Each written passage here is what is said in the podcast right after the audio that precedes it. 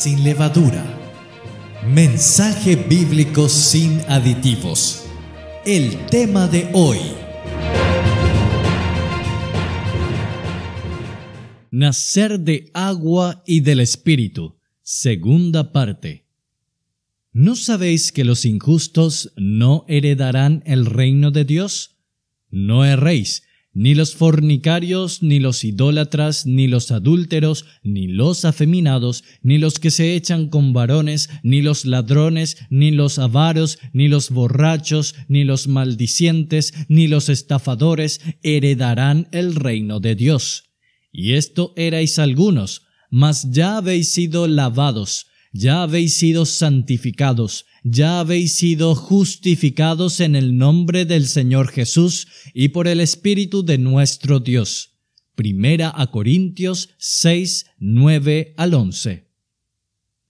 Los pecadores necesitan ser lavados y limpiados. En Juan capítulo 3, Jesús quería que Nicodemo supiera algo muy importante. Ninguna persona sucia puede entrar en el reino de Dios.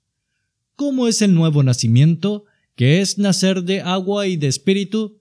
Veamos tres versículos que hablan acerca del agua y del espíritu. En primer lugar, Juan 3.5, en segundo lugar, Primera Corintios 6.11 y en tercer lugar, Tito 3.5.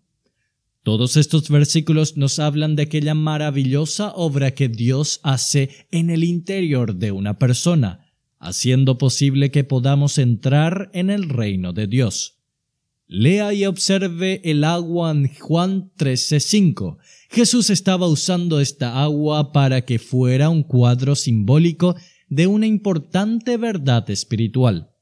¿Era Pedro un discípulo lavado? ¿Estaba Pedro limpio interiormente? Lea Juan 13, 9 y 10. ¿Quién fue el discípulo que nunca nació de agua? ¿Cuál es el nombre del discípulo que estaba sin lavar y sucio y que nunca nació de nuevo? Lea Juan 13, 10 al 11 y compare con Juan 13, 2. Fue Judas. El agua también se menciona en Efesios 5, 25 y 26. Dice, Cristo amó a la iglesia y se entregó a sí mismo por ella, para santificarla, habiéndola purificado en el lavamiento del agua por la palabra. La palabra de Dios es una parte esencial en el proceso de limpieza. La palabra de Dios es como un espejo que nos muestra cuán sucios estamos por causa del pecado. La Biblia no solo nos muestra nuestro pecado, sino también nos señala al único Salvador y su promesa de salvar a los que de veras creen en Él. Sin la palabra de Dios, una persona nunca podrá ser salva y nunca podrá nacer de nuevo. Los siguientes versículos muestran cuán importante es la palabra de Dios. Dice Salmo 119.9 ¿Con qué limpiará el joven su camino? Con guardar tu palabra. Juan 15.3 dice, Ya vosotros estáis limpios por la palabra que os he hablado. Primera de Pedro 1.23 al 25 dice, Habiendo purificado vuestras almas por la obediencia a la verdad mediante el Espíritu para el amor fraternal no fingido, Amaos unos a otros entrañablemente, de corazón puro, siendo renacidos, no de simiente corruptible, sino de incorruptible por la palabra de Dios que vive y permanece para siempre. Santiago 1.18 dice, Él de su voluntad nos hizo nacer por la palabra de verdad para que seamos primicias de sus criaturas. La palabra de Dios hace dos cosas. Uno, le muestra al hombre cuán gran pecador es. Romanos 3, 10 al 23. Dos, le muestra al hombre cuán gran Salvador es Cristo. Romanos 3, 24 al 26.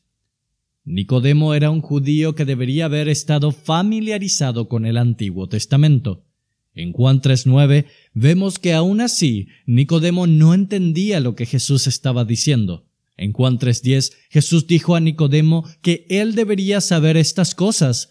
Él debería haber entendido acerca del agua y del espíritu.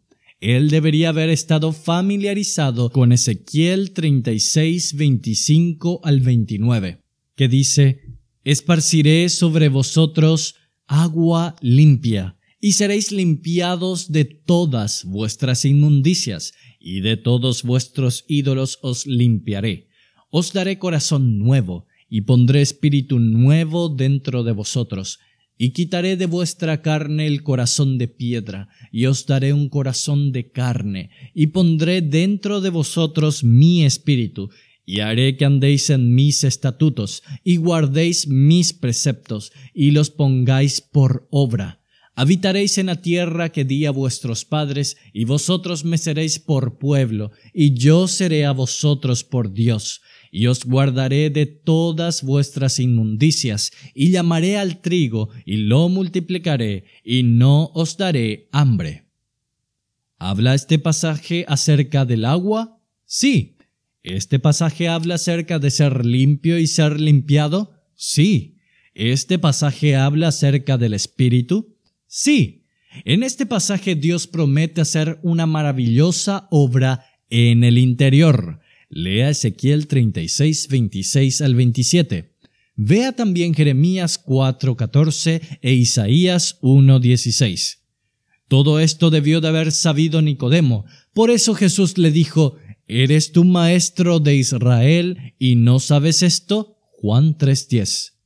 El milagro de una nueva vida en Cristo es un hecho llevado a cabo por medio del agua y del Espíritu.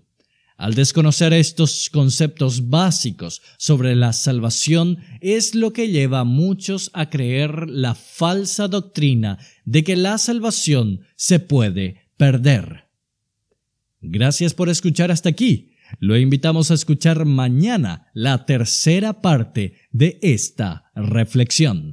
A Dios sea la gloria. Si le fue de bendición, compártelo que tengas un maravilloso día, escrito por Ministerios por la Causa de Cristo, en la voz de Pedro Rojas. Agradecemos sus donativos y oraciones por este ministerio. Reciba esta reflexión todos los días a su celular escribiendo al más 595 981 533 595 más 595 981 533 595